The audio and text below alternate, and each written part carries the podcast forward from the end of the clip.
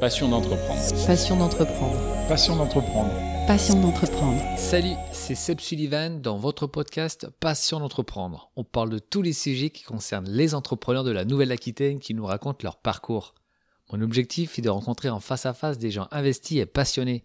Si vous appréciez Passion d'entreprendre, faites-le moi savoir en laissant un avis et en mettant 5 étoiles sur votre plateforme d'écoute préférée. Merci d'avance. On se retrouve également sur Facebook et Instagram. Voici un extrait du 30e épisode qui arrive bientôt avec une personne emblématique de l'ostréiculture, Monsieur Joël Dupuche, et dans Passion d'entreprendre, extrait. Moi, j'ai une histoire qui me plaît beaucoup, c'est les trois tailleurs de pierre qui taillent une pierre. Ils ont la même pierre, le même marteau, le même burin. Ils font exactement les trois la même chose. Il y en a un, on lui dit Qu'est-ce que tu fais? Il dit Moi, je travaille. Le deuxième, on lui dit Qu'est-ce que tu fais? Il dit Moi, je taille une pierre. Et le troisième, on lui dit Qu'est-ce que tu fais? Il dit Moi, je bâtis une cathédrale.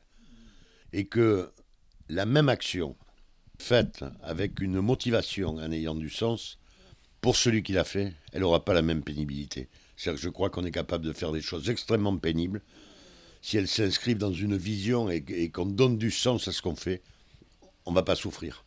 Si on donne aucun sens à ce qu'on fait, on va souffrir. Et si on ne donne pas de sens, on fera pas bien les choses. On les fera sans qualité. Et donc, ça va s'en ressentir. Et nous, la qualité, c'est notre, euh, c'est notre base. quoi.